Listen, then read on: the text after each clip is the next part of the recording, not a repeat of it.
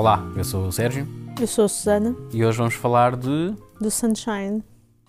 Sunshine, o filme do Danny Boyle que ninguém viu. Acompanhamos uma super equipa numa missão espacial.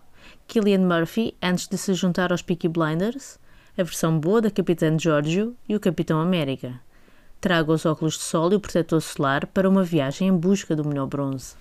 Sunshine, que é se calhar o mais mal amado dos filmes do Danny Boyle em colaboração com o Alex Garland. É? É, é pelo menos correu muito mal na bilheteira. Ah, sim. Correu, eu na altura também não fui ver ao cinema, mas é um filme que eu gosto bastante. Sim, eu também, também gosto. Hum, acho que tem ali um problema lá para o fim, mas no geral gostei bastante, quer do tema, quer do- da execução do próprio filme. Tenho pena de não ter vi- visto este filme no cinema, que acho que ganhava imenso o seu visionamento no cinema. Agora, os últimos tempos em que os cinemas disseram que iam pôr alguns filmes, visionamento de alguns filmes, Sim, este, antigos, não é? Portanto, an- antigos, e de uma das escolhas que estavam lá era o, o Crash, que certo, era um do filme Cronenberg, sim. que pá, ok, não é, não é um filme que eu, não é dos filmes que eu mais gosto e certamente que eu não iria pagar para ir ver no cinema. Certo. Não, é? não, não acho que haja ali um ganho em vê-lo no cinema. Uhum. Este, por exemplo, era um filme que eu realmente gostava de, de ver numa boa tela, com bom som exatamente, pela parte visual, pelo, pelo, pelo, pelo som, que são elementos muito fortes no filme. e que envelheceram Ah, bem. Tudo bem que isto é um filme de ficção científica que já toda a gente viu, né? É uma nave numa missão, com uma tripulação em que alguns dos membros não se dão bem, outros dão-se melhor e até têm uma relação amorosa. Tens aqueles ambientes industriais, tens também depois, eventualmente, a parte do terror, que faz lembrar um bocado o primeiro Alien.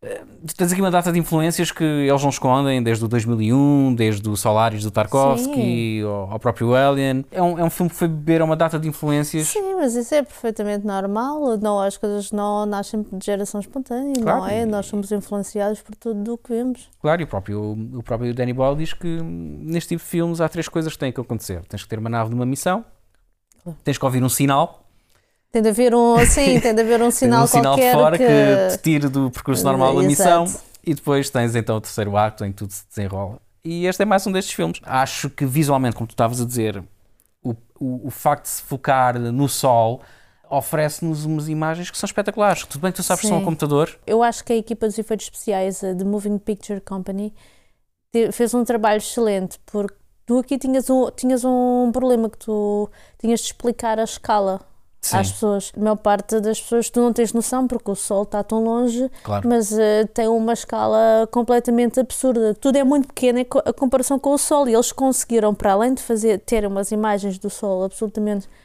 extraordinárias, Uhum. conseguiram mostrar-te a escala do que é que nós que é que nós tínhamos aqui. E eu gostei muito dos visuais deste filme. Sim. Tu tens a parte do interior da, da nave em que é tudo muito à base dos azuis, dos verdes.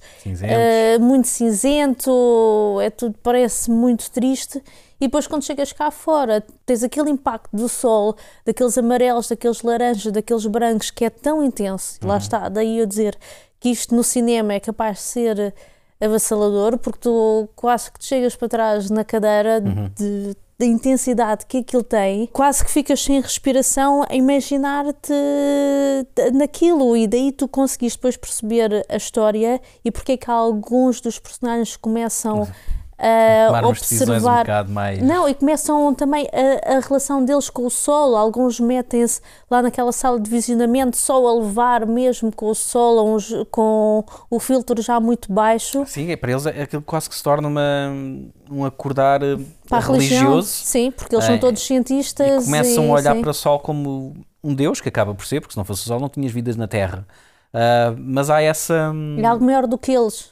Exato. E, Há sempre essa sensação de que há algo e- maior e- do que nós. E, acho que isso também, isto também está muito bem retratado. Tu estavas há pouco a falar dos interiores e dos exteriores, e outra coisa que, que reparei foi que tu normalmente nestes filmes de ficção científica, tu, em que há estou numa viagem lon- longa, há sempre hum, ou uma videochamada ou alguém que te mostram ah, depois a Terra, né? para, para quebrar um pouco o, o interior, só mostrarem-te o interior da nave. Aqui não. E aqui não tens. Aqui Só tu estás o sol. Exatamente, tu só tens ou os interiores da nave, onde estás ali num ambiente quase claustrofóbico, ou então, quando estás fora da nave, és banhado pelo dourado do sol. Sim. E isso, isso resulta, resulta muito bem. Muito bem. E com os anos que o filme tem, o filme é de 2007, Sim, não- os não- efeitos não- estão.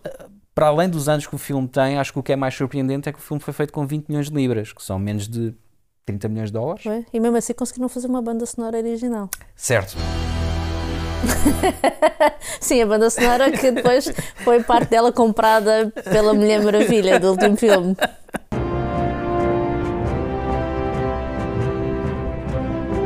Tenho pena que este não tenha resultado Das bilheteiras. nas bilheteiras, porque hum, o filme, disse há pouco, custou 20 milhões de libras e acho que conseguiram, com, do mundo Com o que eles inteiro, fizeram. a receita acho que foi 30 milhões de dólares. Portanto, acho que foi, foi mesmo horrível. uh, acho que correu mesmo muito mal.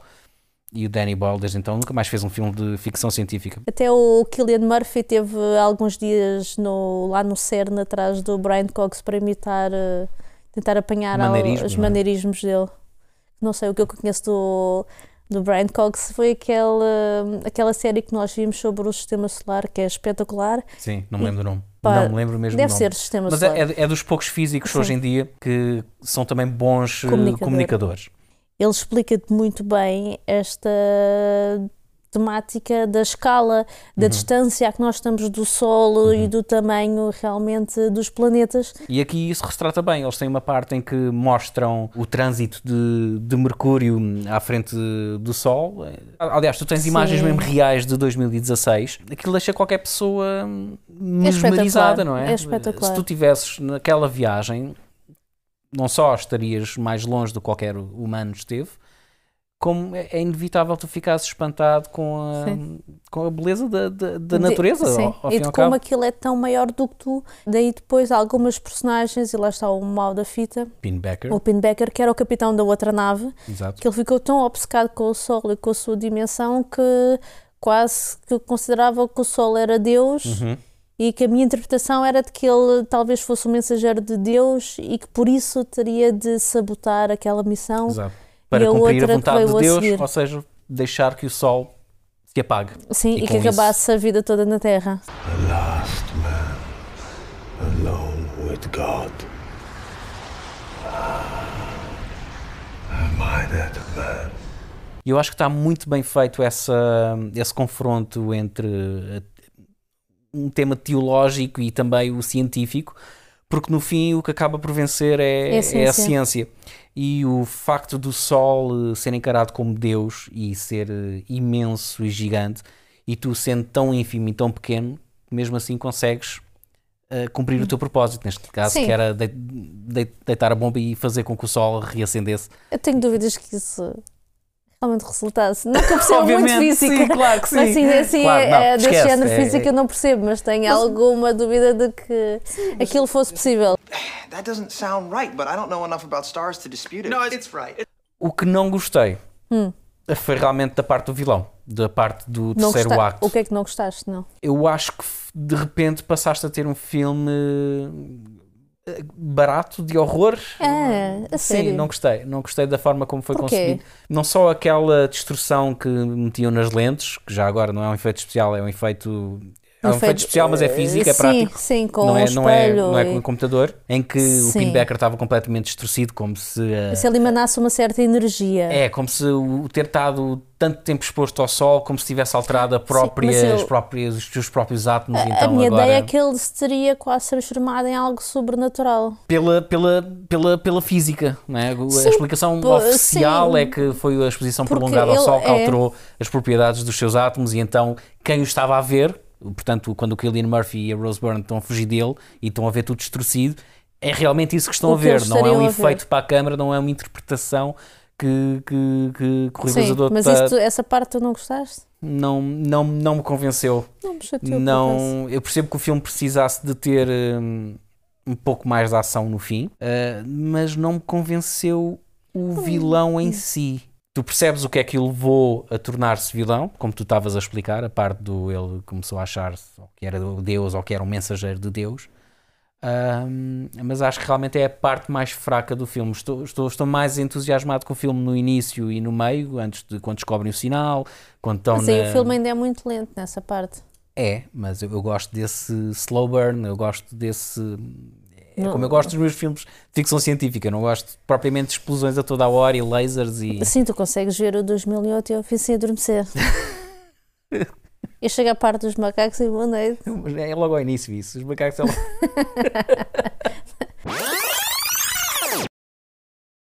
Pá, acho que complementou bem a história, não, não me chateou a forma como o trataram. E a cena dele até ter quase uma força sobrenatural e tudo mais, pareceu-me quase um confronto entre, lá está, a, religi a religião e a ciência, entre a crença e o conhecimento fundamentado. Não, não tive essa sensação que tu tiveste. Uhum.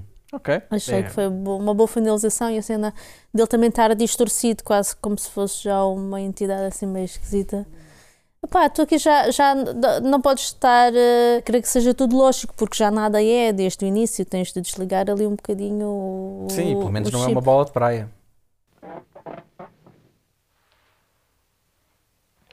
Nenhum dos atores que entra no filme, à data, eram grandes nomes ou nomes sonantes.